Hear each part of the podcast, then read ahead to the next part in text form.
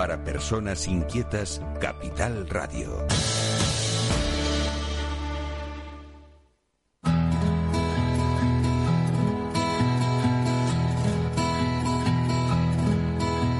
Comienza la caja de Pandora. Al verte sonreír. Al verte. Un programa especialmente dedicado al mundo de la discapacidad. El niño que ayer fui. El niño que ayer fui. En Capital Radio La 10, cada semana hablamos de aquellas personas que por una causa u otra han llegado a ser dependientes. Lo presenta y dirige Paula Romero.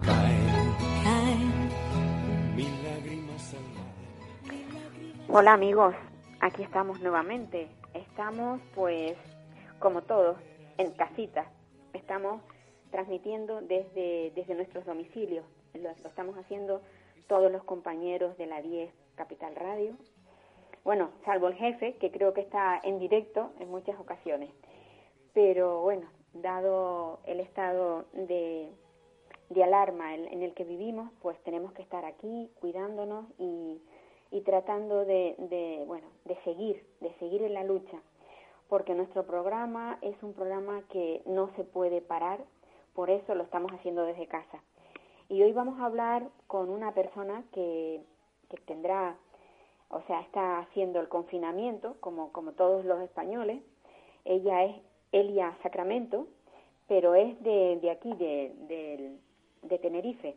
Ella es profesora y a mí me gustaría que nos contara cuál es el, el bueno, qué, qué sistema está llevando para tener eh, controlada, porque también tiene una, una niña con, con problemas, y a ver cómo lo hace, cómo está haciendo ella como madre para conseguir que, que, su, que su niña esté tranquilita. Elia, Hola, buenos días, Paula. ¿cómo, cómo Eh. lo estás llevando?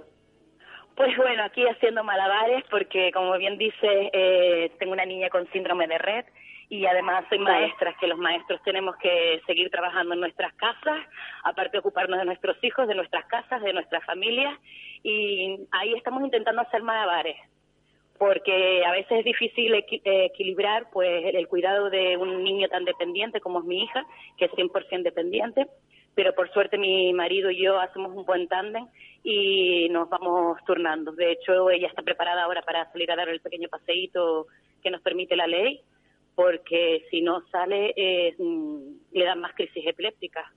Entonces Claro, tenemos claro. que controlar muchos factores para estar que ella esté bien y que nosotros estemos bien también. Qué difícil es el, el mantener a una persona con discapacidad dentro de casa. Y yo creo que mm, tenéis suerte, o sea, los que sois profesores y personas que están bastante preparadas, yo creo que son los que tienen más suerte a la hora de poder sobrellevar este, este pesado confinamiento. La verdad que sí, nosotros no, perdona, nosotros no nos podemos quejar porque tanto mi marido y yo nos dedicamos a, a la educación. Eh, de hecho, nosotros tenemos mucha experiencia con niños con autismo porque nos hemos formado en eso y tenemos un centro en La Laguna. Eh, pero mm, lo que hacemos, por ejemplo, es intentar darle positividad y a los padres, porque claro, entender que los, los niños tengan que estar en casa las 24 horas del día, encerrados, ellos no lo entienden. Entonces, buscar estrategias para que los niños estén entretenidos eh, al nivel de cada uno, porque claro, nuestros niños no se entretienen todo el día viendo la tele o con un juego de mesa, como puede hacer cualquier otro niño que no tenga ningún tipo de diversidad funcional, sino tienes que darles cosas muy específicas. Nosotros, por ejemplo, con nuestra hija lo que hacemos es intentar mantener unas ciertas rutinas de cuando se levanta, desayunar, lleva- lo típico llevarla al baño, porque como es 100% dependiente, todo solo tenemos que hacer nosotros y llevarla. Y después, por ejemplo, ahora, no sé si la estabas oyendo de fondo, eh, a, a dar un pequeño paseíto por fuera de la calle para que coja aire, porque claro, ella se entretiene un fisquito con la tele, pero no podemos tenerla todo, con- todo el día con la tele porque se, es mucha información la que recibe y le dan crisis epilépticas. Después con niños que tienen otro tipo de diversidad funcional, eh, lo que hemos, bueno, yo por ejemplo, como doy clase en un colegio ordinario, eh, he mandado mis tareas a través de un blog y hemos estado en contacto y los padres me, me mandan los resultados a través del email. Entonces, eh, ahora mismo no tenemos ni horario ni fecha en el calendario, sino somos padres y profesionales casi las 24 horas del día, la verdad. Es que si te fijas, mm, yo creo que ahora el profesorado está más estresado que cuando tiene un, un horario fijo, llega por la mañana y sabe que tiene un horario de entrada y otro de salida. Ahora el profesorado está eh, sujeto a, a una pantalla de ordenador a que los chicos o los padres eh, pues den información para ellos a su vez eh, pues seguir dando clases. Exactamente. De hecho, yo mm, lo puse, no sé si ayer o antes ayer en el Facebook, eh, que ahora no, sí que no teníamos horario, porque yo, por ejemplo, tengo una reducción de jornada por, mm, por una licencia que tengo por mi hija. De hecho, yo solo tengo clase lunes, martes y miércoles. Y yo ahora, por ejemplo, el sábado por la tarde-noche recibí un email de unos padres mandándome la tarea del niño. Esta mañana, primera hora, que estamos en Semana Santa, una, una niña me manda un email. Yo reconozco que, eh, por un lado, digo, mm, no se dan cuenta que también estamos nosotros en Semana Santa. Por otro lado, también me alegro porque mis niños están en contacto conmigo y puedo darles el feedback que ellos necesitan de las dudas y de los errores que ellos han ido cometiendo en las tareas que he mandado. Es verdad que nos estamos eh, reinventando. ¿Y por qué? Porque nosotros eh, sí sabemos de tecnologías y tal, pero eso de tener que ahora buscar información, colgarla en un blog o buscar la manera de comunicarte con los padres. Yo he dado un correo mío personal para que los padres estén en contacto conmigo, cualquier duda la puedan solventar conmigo. Eh, mis compañeros han hecho lo mismo, o con teléfono o con, o con, el, o con correos también, pero. Mm, si me vas a dejar un, segundito, eh, tengo también una crítica hacia la consejera de, Educación. yo que yo quería yo quería hacer hincapié en eso porque me parece muy desafortunada la crítica que ha hecho. Sí, totalmente. Eh, el día el viernes 3 de, de, abril, que es el viernes por la tarde justo antes de Semana Santa, por la tarde, se supone que nosotros estamos de vacaciones en Semana Santa, que en teoría nos correspondería, ¿no? Lo que pasa es que estamos todos en stand-by, eh, nosotros estaríamos ya de vacaciones el viernes por la tarde. Pues se sale una, mm, una notificación de la Consejería de Educación que la siguiente semana después de Semana Santa tenemos que poner las notas. Yo, por ejemplo, a mí no me preocupa en el sentido de que yo siempre voy por delante e intento tener mi trabajo hecho. De hecho, ya lo tenía hecho y entregado a mis compañeros. Eh, solo nos falta la reunión para poner las notas por si hay que hacer algún cambio, alguna modificación pero me parece una falta de respeto hacia el profesorado que ven que ahora no tenemos horario, como te decía antes, ni fecha en el calendario, que lo haga un viernes antes de Semana Santa. Esto es para que en la Semana Santa, quien no lo haya hecho, se tenga que poner las pilas. Por otro lado, lo de dinosaurios. Perdónenme, pero dinosaurios en todos los colectivos tenemos de todo, eso está claro. Pero me parece una falta de respeto que desde la Consejería de Educación se diga que nosotros somos unos dinosaurios cuando nuestros centros educativos no son dinosaurios, son anteriores sea, cuando los inicios de la Tierra. de todas maneras, generalizar tampoco es bueno. No, claro, vamos, por eso digo que dinosaurios en todas las profesiones lo hay, pero me refiero a los centros educativos. Los centros educativos públicos no tenemos eh, los ordenadores ni de última generación ni de la anterior, sino hace tres o cuatro o cinco generaciones atrás. Son súper arcaicos. Los niños no tienen sino un ordenadores portátiles, que creo que fue de, la época de Zapatero, que propuso lo de que los niños de quinto y sexto tuvieran los ordenadores chiquititos. Esos no se han renovado prácticamente. Ahora se dio un poco de dinero, se compraron unas tablets. O sea, nosotros en los centros, cada vez que tenemos que hacer trabajo, preferimos hacerlo en casa, porque los ordenadores no funcionan como deben. Entonces, claro, eh, a nosotros nos exige que nosotros seamos de última generación cuando en nuestro puesto de trabajo no tenemos las cosas de última generación. Esa es la crítica que quería hacerle la consejera y también le pido, le, o sea, le solicito que pida disculpas porque igual que nosotros nos podemos equivocar, creo que lo de dinosaurios se pasó un poquito, porque todos estamos trabajando lo que podemos y más, y no hemos dejado de, atender a, a ningún niño. Yo a todos los que me han mandado mensajes, incluso fines de semana, les he contestado enseguida. Entonces me parece que no, no es de recibo. No, yo creo que ha, que ha, promovido una polémica que no, no venía a cuento. Sí, la verdad es que, que no, no, y además siempre, vamos a ver, siempre se nos ha machacado mucho a los maestros, y yo, mm, a mí no me, a nosotros no nos han regalado nada, nosotros hemos estudiado, como han hecho un montón de gente, hemos preparado nuestras oposiciones, nos hemos sacrificado mm, para llegar a donde estamos, y, y bueno, sí, tenemos una profesión, a mí me encanta mi profesión porque me encantan mis niños, son para mí la alegría de la huerta, a eh, me encanta dar clases, de hecho yo podría tener la licencia al 100% y solo voy, la tengo al 50% porque... mm, aparte que psicológicamente me viene muy bien porque estás distraída, no estás las 24 horas con el problema que tienes en casa, eh, mis niños me aportan muchísimo. Yo creo que me aportan más ellos a mí que yo a ellos. porque yo les enseño, pero ellos te, son pura frescura, son, son maravillosos. Son Se aprende, se aprende. Con los niños Sí, se aprende yo- Me muchísimo. encantan, me encantan. La Sí. verdad que sí que me encantan mi- los chicos. Y luego tengo los niños con diversidad funcional, eh, pero la verdad que yo, por ejemplo, en mi trabajo, mm, los que tengo no tienen graves problemas y pues se les da otro tipo de materiales eh, adaptados a su nivel, porque a mí lo que me interesa siempre, y se lo digo a los padres, más que el niño a lo mejor aprenda, eh, si tiene que estar en quinto, el material de quinto, pero a lo mejor no tiene eh, la base necesaria, yo quiero que el niño sea feliz cuando viene a mis clases y que se mm, sea capaz de hacer las tareas. Si yo tengo que bajarle el nivel, ya sea porque la ley me lo exija o porque considero que el niño tiene que aprender ciertas cosas primero para seguir después eh, donde vamos, se lo doy. Y yo lo que quiero es que los niños vayan felices al colegio. Sí, sí, porque es la única forma de que aprendan bien. Claro, y que si ellos están motivados, están bien en clase, eh, te preguntan, trabajan. O sea, mm, la verdad que te- yo soy una privilegiada, trabajo en lo que me gusta. La verdad que lo reconozco, que en muchos sentidos soy privilegiada porque me gusta mucho mi trabajo y, y puedo ejercerlo, la verdad. No me puedo Y además tienes la suerte de preparar hombres para el futuro. Sí, nosotros somos la base, somos el, el peldaño más bajo. Exacto, la base, la base de los de los más que llegan a la universidad, la base está ahí. Sí, la verdad que sí, mi marido es profesor universitario y eh, él siempre me lo dice, sí, yo la verdad que tu trabajo no me, eh, son muy pequeños. Yo tengo la, la verdad que las edades de primaria me gustan más que las de infantil y, y las de la ESO.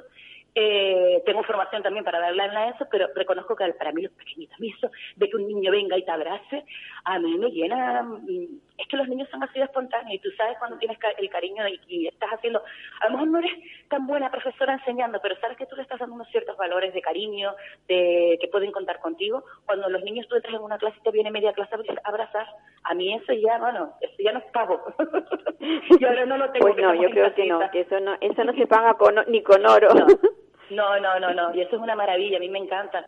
Y ya por último, nosotros, yo había solicitado la licencia al 100%, al 100% porque me imaginaba que esto iba a pasar, porque ya en vista de Convivar Italia, el confinamiento lo íbamos a tener que hacer. Y no me llegó la resolución a tiempo, entonces sigo trabajando el, bueno, 50%, sigo trabajando normal, eh, porque no, no, me, no me consiguieron la licencia en su momento y no hay manera que me cojan el teléfono en la consejería para que me den algún tipo de respuesta. Pero nada, aquí seguimos, lo vamos a hacer, vamos a salir de esta. Lo importante es la actitud. Todos los días no son iguales, es verdad. Hay días que uno se levanta un poquito más alicaído, pero nada, todo lo que mm, un rayito de sol no nos pueda levantar el ánimo. Pues sí. Oye, y me despido de ti con esa, con ese ánimo tan maravilloso. Pues me alegra, me alegra tropezarme con gente que le guste su profesión y además que encima te pagan, ¿eh? Sí, sí, es lo más divertido de todo. Haces una La cosa verdad que sí, que soy una privilegiada al final de mes sentidos, ¿eh? una, una paga. Eso es maravilloso. Esa es una frase que dice una de mis hijas, que dice, mami, ¿tú Sí. sabes lo que es trabajar en lo que te guste y encima te paguen? Sí, la verdad Eh, que sí, es una maravilla. Es una maravilla, pues sí. Un abrazo, Elia. Un abrazo, Paula, muchas gracias. No a ti por darnos este trocito de, de, de esperanza. Por supuesto, por supuesto. De esta vamos a salir y más fuertes y retomaremos las cosas y Seguro, bueno, también nos, hará, nos hace aprender. Una pregunta. Eh, Dime, tu marido, tu marido eh, es eh, profesor de psicología. Sí, Él es el, él es el que da, eh, ha dado incluso cursos para personas con autismo. eh, Arquímedes Fernández Valdés. Ya, Sí, ¿ves? Es Sí. que he asistido a alguno de alguna de sus charlas. Sí, de la Escuelita de Ilusiones en La Laguna. Efectivamente, efectivamente. Sí. efectivamente. Nosotros, mm, pues empezamos porque al principio pensábamos que nuestra hija tenía autismo Y luego, bueno, tenía síndrome de Red, que de una de sus, con- de sus características es el comportamiento como los niños con autismo. Y por ahí empezamos y bueno, pues mira, ahí estamos en esa andadura, una ONG para favorecer a los niños que tienen autismo. Pues me alegro Y ahí de saber seguiremos. que tú, eres, que tú eres la... Fíjate, no tenía ni idea, no, no, no te asociaba con él. Pues sí. me alegro, me Porque alegro. Él siempre me dice, no, como eh, pues salimos por, mm, yo salgo más por la defensa de la discapacidad en general, aparte de, Sí. del problema de mi hija, y él sale con lo de que, lo, la parte de autismo. Entonces cuando lo quieren nombrar o tal, dice, no, no, que a mí me da vergüenza y tal. Digo, pero bueno, si te dicen de autismo, pues nada, sale y, y punto. Si de autismo, sí, él es un experto a nivel, y no solo de Canarias, sino a nivel internacional. Sí, sí. Porque a nuestro centro han querido venir a formarse hasta personas sé, de, de otros países. O sea que cuando quieras tener a alguien de ahí en de autismo, lo puedes llamar. No, ya yo le había hecho una, una entrevista a él hace mucho tiempo, pero lo volvería a llamar, sí, sí, ya lo creo. Por supuesto. Un abrazo grande. Venga, Elia. Pues Mucha bueno, suerte. Mirilla, En la calle de los imposibles se envuelven milagros. Le soplamos al tiempo en la tarta de los cumpleaños. Por eso que a veces la vida se pasa volando. Cada vez que le doy un soplido le pido un deseo. Por vivirla contigo hipoteco mi trozo de cielo, mi trozo de cielo. Oh, oh. Sin ti pa' sin ti no me mi. Pues nada, seguimos con nuestro programa. Después de haber hablado con, con Elia, Elia que tiene, bueno, pues esas ganas de, de- de trabajar con, con las personas con discapacidad. Y ahora vamos a hablar con Marifé. Ella está en Asturias. Es una persona que tiene, pues, tiene una enfermedad que la tiene muy limitada, porque ella tiene, pues, eh, sensibilidad química múltiple, o sea que todas las cosas mm, tiene que estar muy muy eh, protegida para que no para no tener problemas de, de respiratorios. Pero imagínense ustedes eh, cómo tendrá que estar de protegida ahora con el tema que nos está pues asolando a todo a todo el mundo. Hola Marife, Marifé, Hola Paula, buenos días. ¿qué tal? ¿Cómo estás? Bueno, pues aquí confinada como como toda España, o, o bueno, o prácticamente como todo el mundo ya, ¿no? Sí. Pero ¿y cómo, cómo estás viviendo tú esta, este, este problema? O sea, esta, este confinamiento, y, o sea, con más preocupación que otras personas, ¿o no? Eh, vamos a ver, eh, la preocupación yo creo que más o menos es la misma, con una salvedad que nosotros tenemos eh, otra preocupación añadida, que es la, falta de, protecciones que, que tenemos que utilizar para nuestra vida diaria. Con lo cual tenemos un- una doble batalla, ¿no? Contra el virus y contra nuestra enfermedad y lo que está ocasionando todas estas estas eh, medidas que, que está aprobando el gobierno y bueno y para evitar que nos contagiemos los unos a los otros. Mi enfermedad eh, es la sensibilidad química múltiple, entre otras padezco. Eh, es una enfermedad que, que se provoca pues por muy baja tolerancia a las sustancias químicas. Entonces, cualquier tipo de producto de limpieza, del hogar, cosmética, personal, eh, incluso las comidas, edulcorantes, conservantes, todo nos afecta, ¿no? En nuestro día a día ya tenemos que utilizar mascarilla y tenemos que aislarnos en nuestras casas. Mm, Para nosotros es habitual el tener este aislamiento que ahora mismo padece el país, ¿no? Eh, porque lamentablemente por nuestras circunstancias, si queremos vivir una vida más o menos normal, sin sintomatología, tenemos que estar aislados de la sociedad. Con lo cual, ¿cómo vivimos este momento? Para nosotros es, es nuestra vida cotidiana, es nuestra nuestra realidad diaria, ¿no? Eh, nos asombramos un poco ahora, ¿no? Cuanto antes salíamos a la calle y incluso nos insultaban, ¿no? Nos llamaban locos por ir porque yo recuerdo de, de verte mascarilla. a ti con mascarilla en la calle cuando nadie la, la usaba, claro. Claro, claro, nosotros, eh, nuestro medio, la mascarilla es un medio de protección que tenemos para, para evitar el estar expuestos a los agentes químicos que, no, que nos producen esta serie de sintomatologías ¿no? que afectan tanto a nuestra vida cotidiana. Es una enfermedad muy muy invalidante y muy y muy incapacitante que tiene una sintomatología tremenda, ¿no? Entonces, claro que efectivamente nos aislamos en nuestra casa y cuando tenemos que salir al mundo tenemos que ir protegidos. Eh, para nosotros es, es algo inusual el salir ahora a la calle y ver a todo el mundo con mascarilla, ¿no? Aquel vecino que te señalaba o aquel otro que se reía de ti porque, porque ibas protegidas con, con, una mascarilla. Mm, ¿Cuál es nuestra problemática en este momento? Bueno, pues yo creo que la, la, de, la de todo el mundo, ¿no? Que es la de no tener ahora mismo medios ni ni sitios donde recurrir a, comprar y abastecernos, ¿no? Como, como todo el país. Porque una mascarilla, ¿qué tiempo te puede durar? O sea, tú puedes, tú tienes una mascarilla de uso tuyo solo, evidentemente. ¿Cuánto tiempo te puede durar?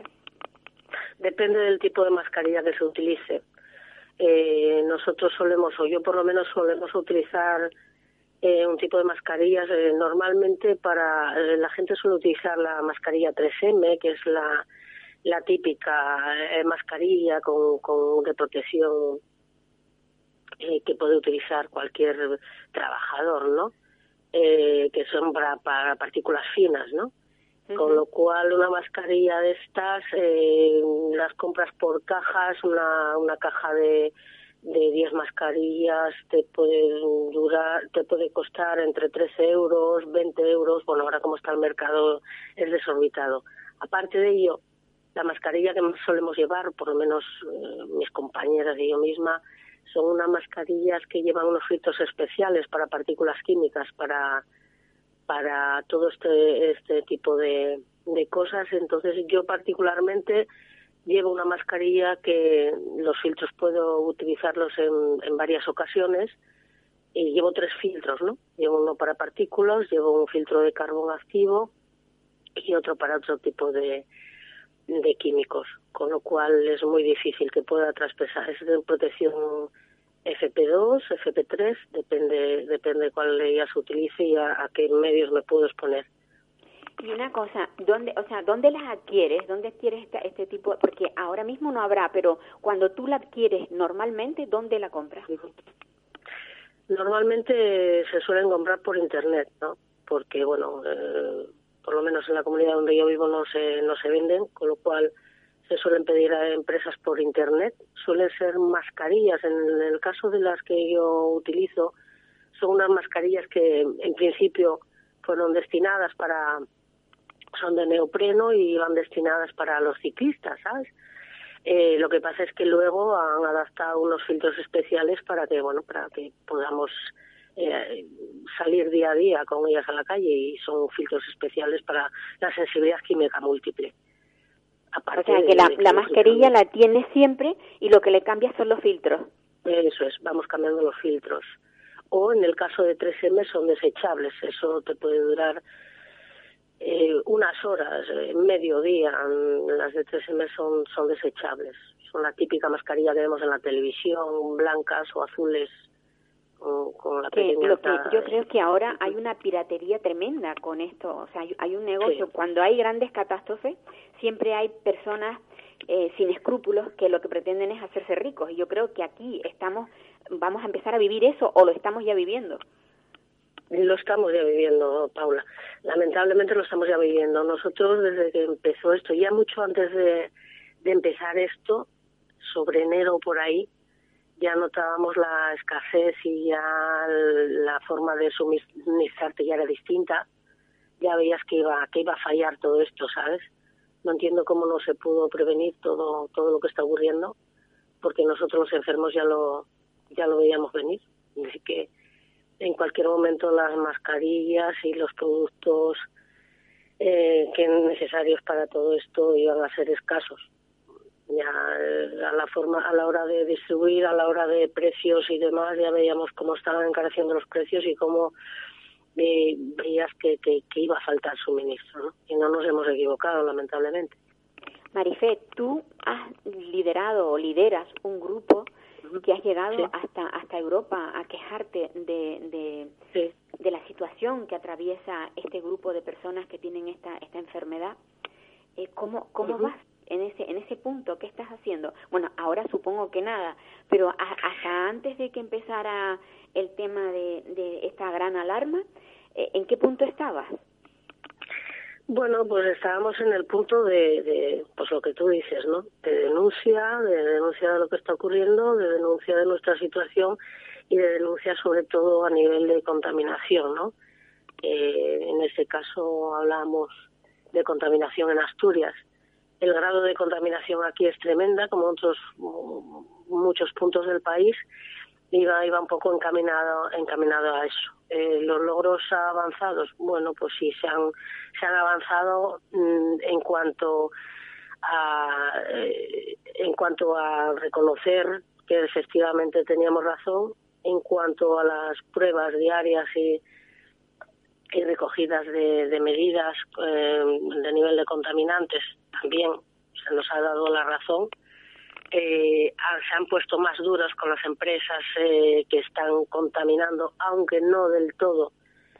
Y lógicamente, de vez en cuando mejora un poco la situación, pero bueno, lógicamente lo que estamos denunciando una y otra vez es que cada día somos mucho más, más enfermos los que estamos, eh, eh las personas normales que vamos enfermando, pues por permitir, permitir los ayuntamientos a que a que se dejen construir casas y, complejos urbanísticos al lado de, empresas con, pues de siderurgia o de otro tipo de, de, empresas que contaminan lo suficiente como para que enfermemos no las personas de a pie. Bueno, ahora yo creo que después de todo esto, mm, probablemente eh, habrá otra otra visión de lo que es la contaminación, porque ahora se está se está viendo claramente cómo van, bajan los índices de, de contaminación al haber este parón industrial que a, todos los niveles. Incluso eh, el otro día leía que los canales de Venecia, las aguas estaban limpias.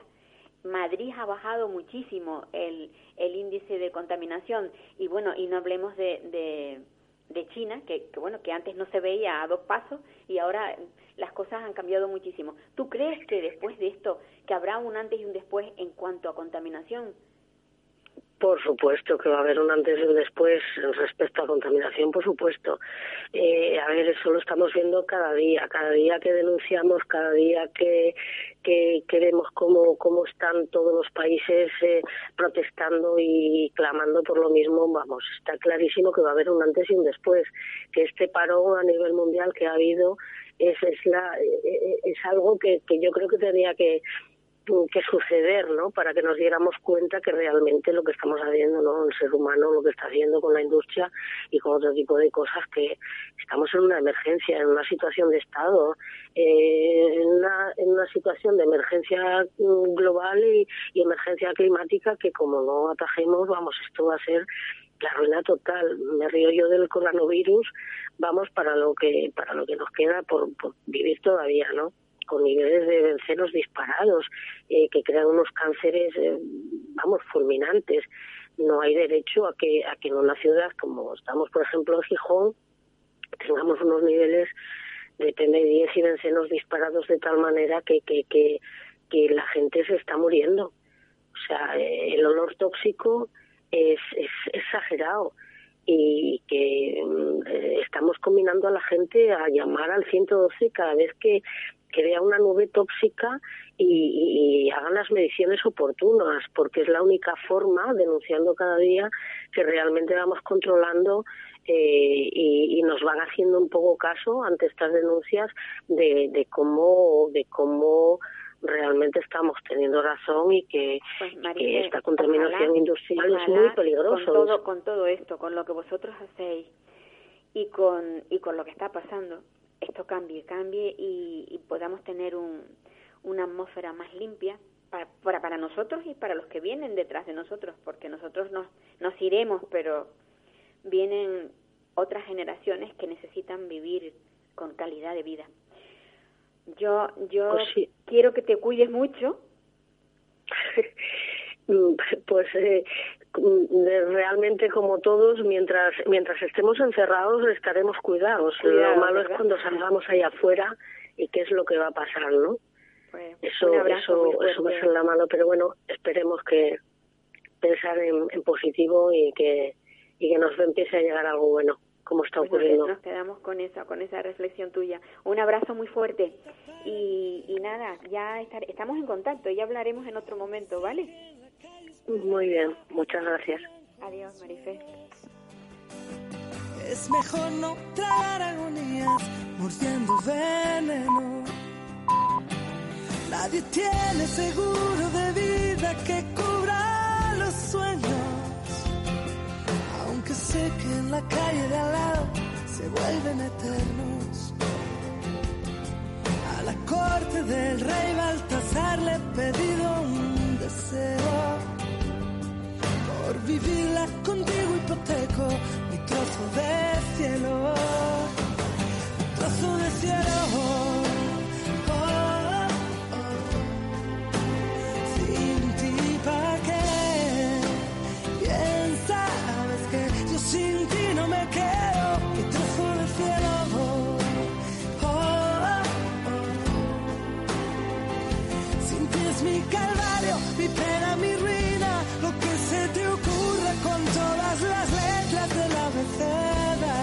Bueno, pues de una asturiana a otra asturiana. Estamos, ahora vamos a hablar con, con Heli, que también vive en Asturias, en Corbera. Heli, que es una madre maravillosa. Bueno, yo, quien tendría que decirlo es su, su hijo, pero como no está aquí, lo digo por él. Buenos días, Heli. Hola, buenos días, Paula. Heli Menéndez.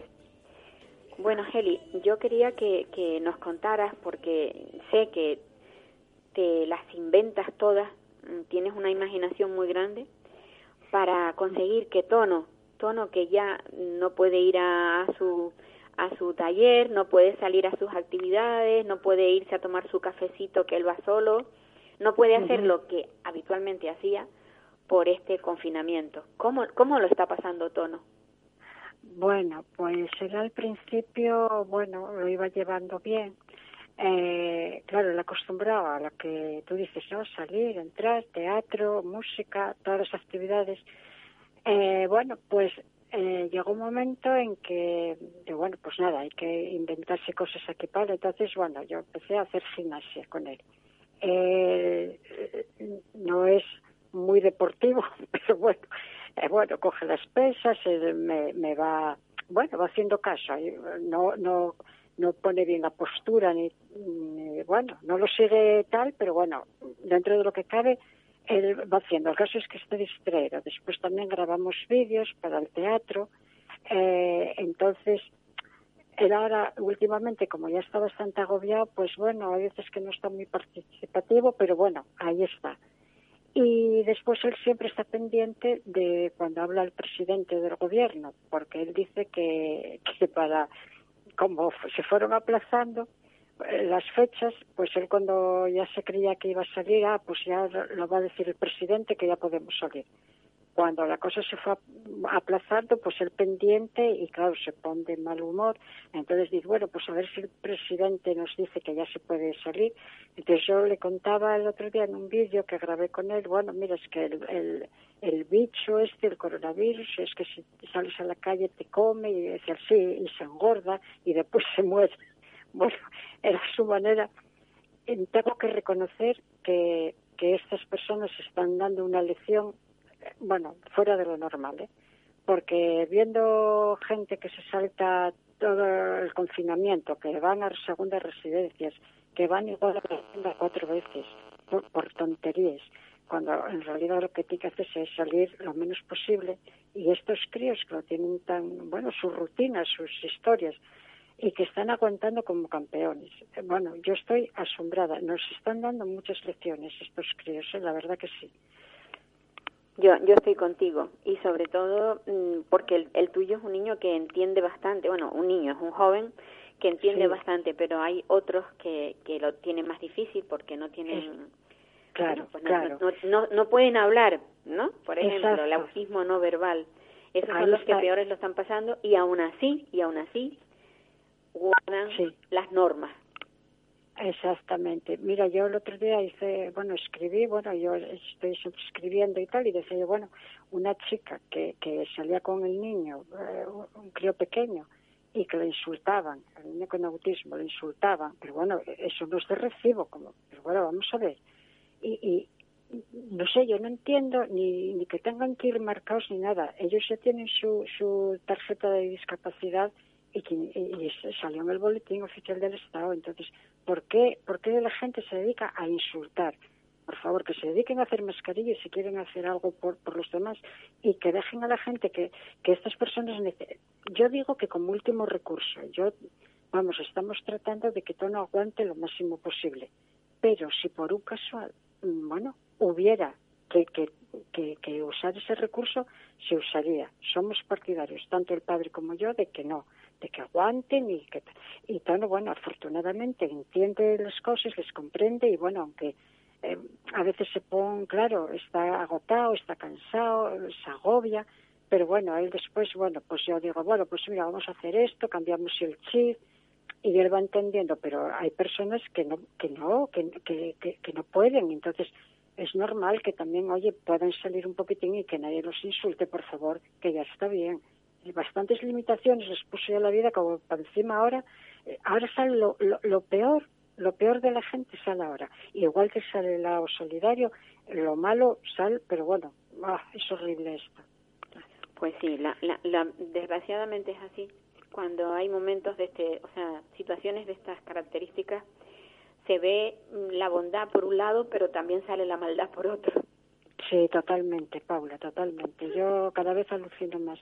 Bueno, bueno, mira, esto también sirve. Yo digo que también el coronavirus este eh, tiene una parte también, bueno, que, que nos hace ver, bueno, que aquí a, a, todos, a, esto no, no, no, no entiende de estatus de, social ni de nada. Aquí te toca y te toca. Y, y también ves eso, bueno, pues cómo reacciona la gente, cómo no sé, cosas que a veces estaban así como un poco disfrazadas y ahora sale lo mejor y lo peor de cada uno se está viendo ahora.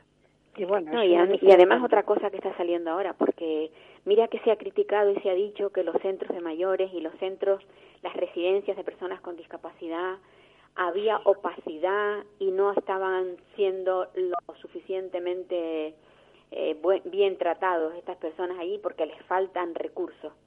Eh, Yo creo que ahora, ahora es cuando han abierto los ojos y han dicho, caray, las residencias están funcionando mal.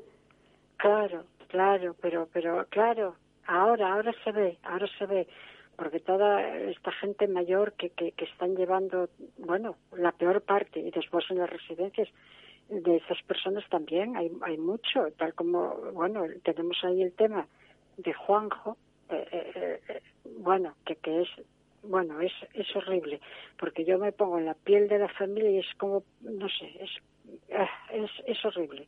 Es horrible lo que, además, mira, Pablo, yo lo que pienso siempre, y yo ya no porque uno coja el, que, que, te contagies, yo pienso más en, en estas personas, ¿no?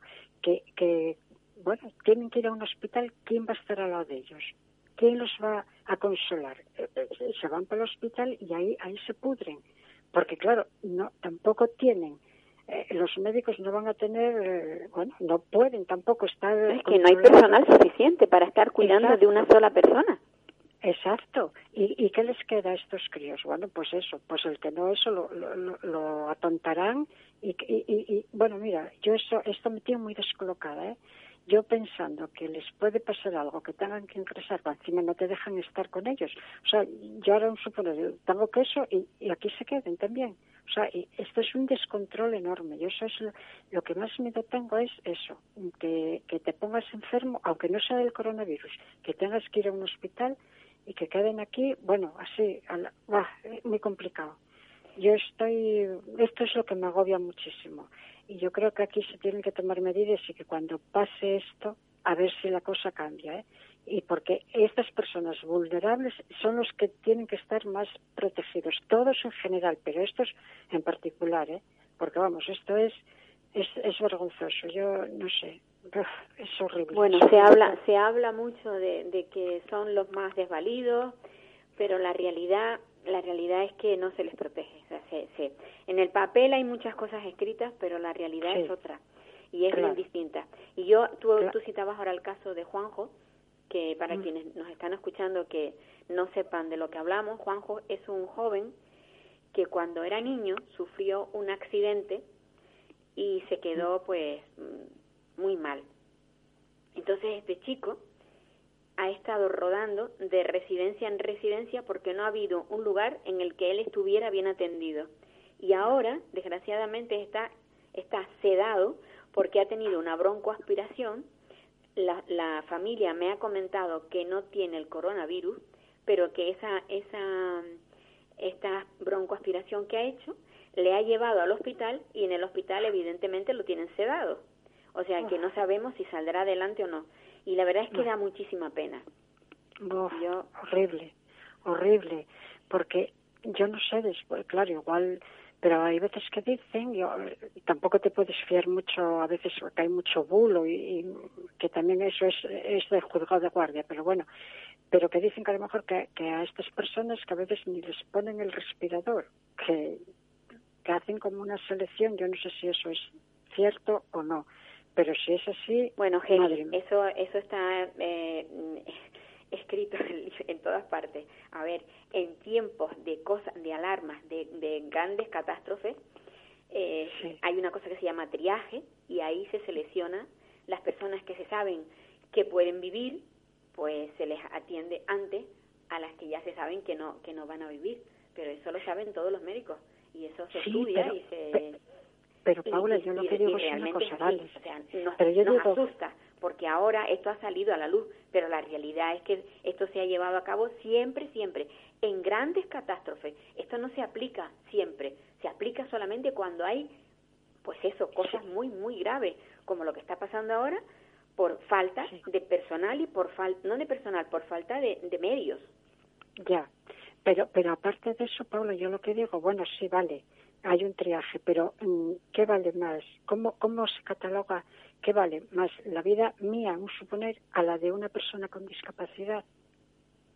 No, no, ahí no se, no se valora eh, el que tenga o no discapacidad, sino el estado, el estado de, lamentable en el que se pueda encontrar una persona que está ya en las últimas, porque no se le puede hacer de nada, entonces a esa persona, pues bueno, mm, se le, se le ceda y se le mantiene se le mantiene sedado para que no sufra, pero se sabe que si no va a salir adelante, no se le no se le proporciona. Y hay otra persona al lado que sí se sabe que va a salir adelante, pues a esta otra persona se les proporciona los medios, el respirador, que si hay respiradores de sobra se les ponen a todos, pero si realmente no hay mucho, se elige las personas que van a sobresa que van a poder vivir, porque es que es que es un es que es terrible, es terrible, pero es así. Ya, pero Paula, yo, yo, yo, lo, a ver, a lo mejor es que estoy un poco espesa, pero vamos a ver. Hay una persona con igual posibilidad, ¿no? De, de, de bueno, que tengan unas características. Si hay uno que tiene una discapacidad y otra persona de las llamadas normales, eh, ¿a quién van a elegir? ¿A la persona normal, entre comillas, o a la persona que tiene una discapacidad. Ahí es donde yo me la, la pregunta que yo me hago. Tú te la yo también me la planteo y prefiero no saberla. Ya, eso ahí iba yo. A lo mejor es que no me expresé bien antes.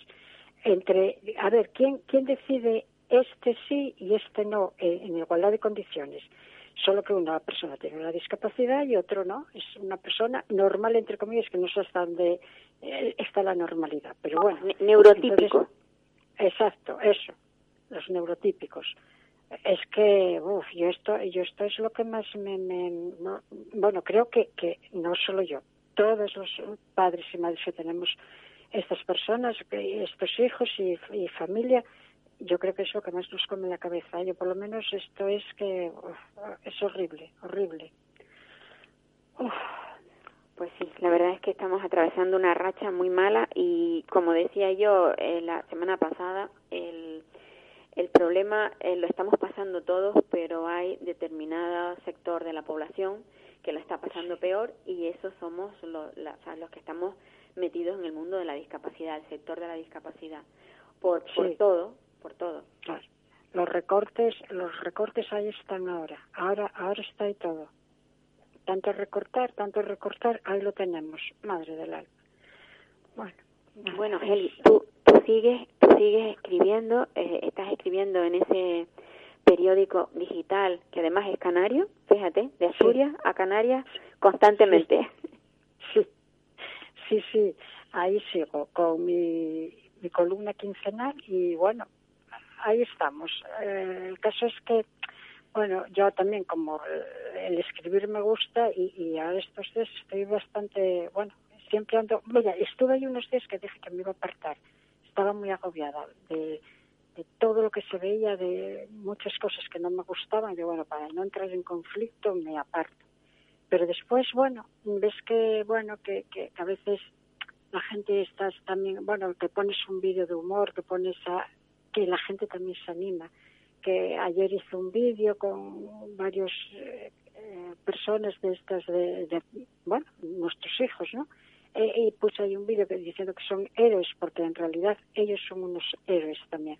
Entonces, bueno, pues eh, las madres les presto mucho y, bueno, es una manera de seguir, porque yo digo, no, lo dejo, lo dejo, pero después estoy ahí otra vez, porque yo también me gusta esto, me gusta escribir, lo que no me gusta es a veces los enfrentamientos que se ven y las cosas tan extrañas que están ocurriendo, pero bueno, es lo que hay.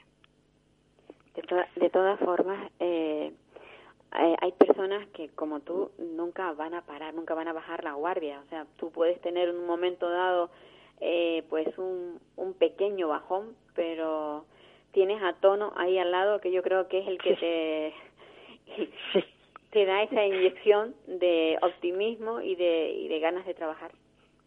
Sí, sí, porque él, eh, bueno, es un cielo, él dando lección al padre y a mí, a los dos, porque no sé, claro, él ya, ya, eh, yo al estar él aquí en casa, primero como iba al centro, él marchaba a las 10 y hasta las 5 no venía.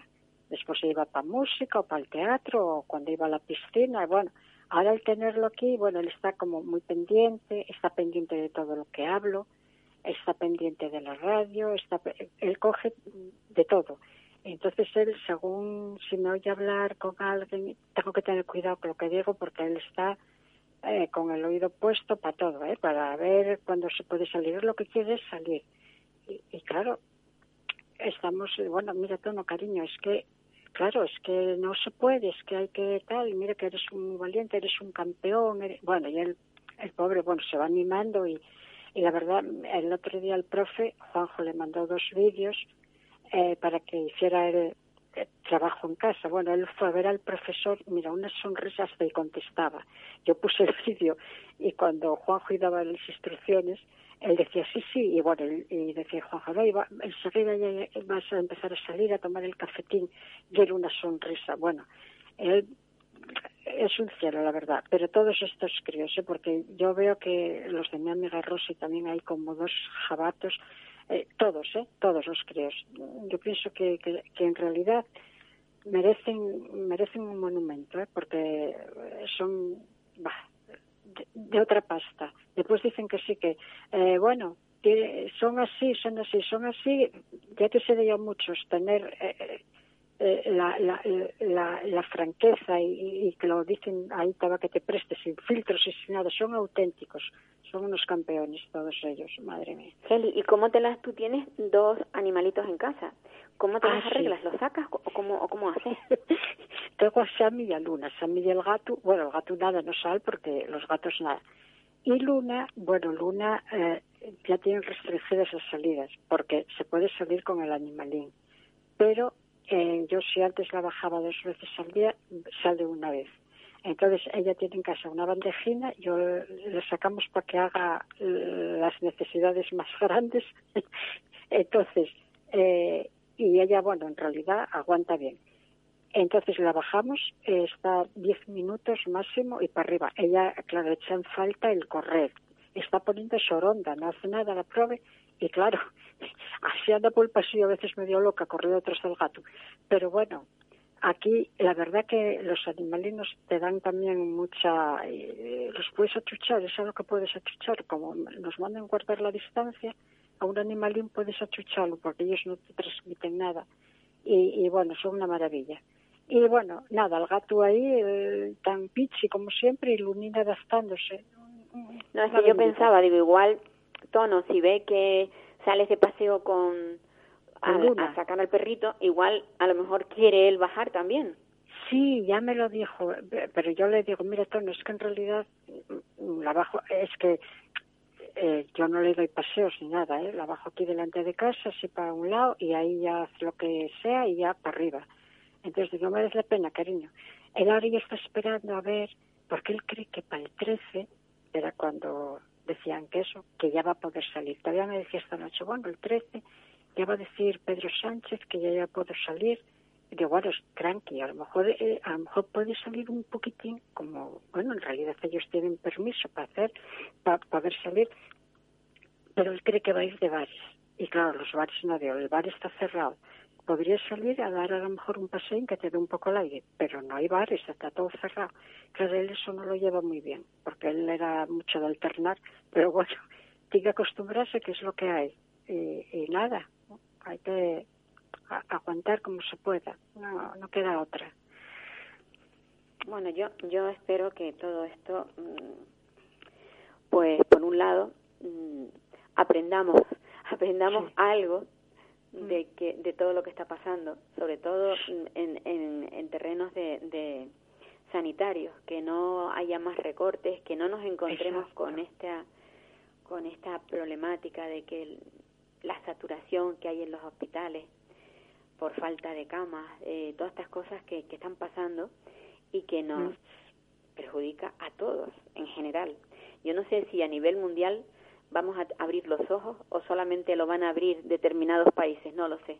¿Qué, ¿Cuál es tu opinión? Porque he estado, he estado viendo, bueno, he estado viendo, he escuchado, no lo he visto, he escuchado que el en Inglaterra ya por fin, por fin han abierto los ojos a la realidad. Sí, a- a Pero claro, porque tienen al primer ministro Claro. eh, en, en- en la UCI. Claro, claro. Es, claro, es que se hay personas que se creen intocables y que creen que ellos ellos va a pasar y después cuando ellos pasa ya, y es cuando, no sé, yo creo que esto eh, a la gente que tiene una manera de pensar, cuando pasa esto van a seguir de la misma manera. Yo creo que muy no se va a sacar nada en limpio de esto. ¿eh? Los que pensamos de una forma, vamos a seguir pensando y los que opinen de otra manera, que deberían de ahora estar apoyando y estar unidos en esto y después que cada uno, cuando pase esto, bueno, pues ya habrá tiempo a, a, bueno, a hablar y a decir, y a, pero ahora, ahora hay que estar todos unidos. Entonces yo pienso que, no sé, que esto tiene, tiene mala, mal arreglo. ¿eh? Yo pienso que esto no va a servir el que tiene una idea ya metida en la cabeza no, no va a cambiar, porque a la vista está que no hacen más que sacar noticias falsas y, y historias para meter, no sé, para confrontación, para atemorizar, pa, yo ahí tenía que meter mano y, y, y, y eso debía estar prohibido, no, no, no hay por qué, hombre, por Dios, ya bastante tenemos con que después nos están metiendo ahí, venga, venga, venga. Ah, no sé, Paula, yo esto veo un poco complicado no sé si cambiará mucho la cosa. ¿no? Yo creo fácil que no va a ser, fácil no va a ser, pero yo creo que vamos a salir de esta y, y no sé, tengo yo esa sensación de que vamos a salir reforzados, sobre todo mm, no no no no hablando de la clase política, sino del pueblo. El pueblo en sí, yo creo que Ah, va a tener las ideas claras y va a saber qué es lo que quiere. Eso es- eso sería lo más importante y sobre todo Sí, que tuviera claro que con la sanidad no se juega, que hay que invertir más en sanidad, en I más Sí. D y que no podemos Sí. tener no podemos tener todos los huevos en una cesta. Hay que, Exacto, porque hay rompe que la ser más diverso a la hora de, de fabricar y ahora mismo estamos teniendo que pedir todas las- to- todo lo que necesitamos se lo tenemos que pedir a China. Ahí está, ahí está.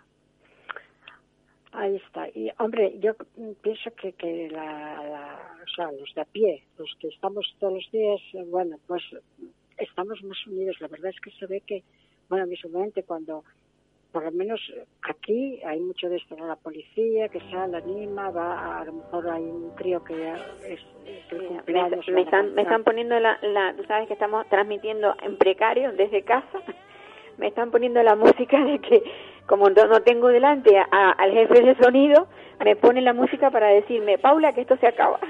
Ay, vale, vas Paula. Pues bueno. Bueno, pues Heli, un abrazo muy fuerte. Gracias por participar. Igualmente, Paula, gracias. Pues nada, terminamos el programa de esta manera, que ya digo, eh, en precario total, pero bueno, queremos seguir transmitiendo. Y no queremos que, que, que se queden los oyentes sin saber qué es lo que está pasando en el mundo de la discapacidad. Un abrazo muy fuerte a todos, mucha suerte y nos escuchamos la semana próxima.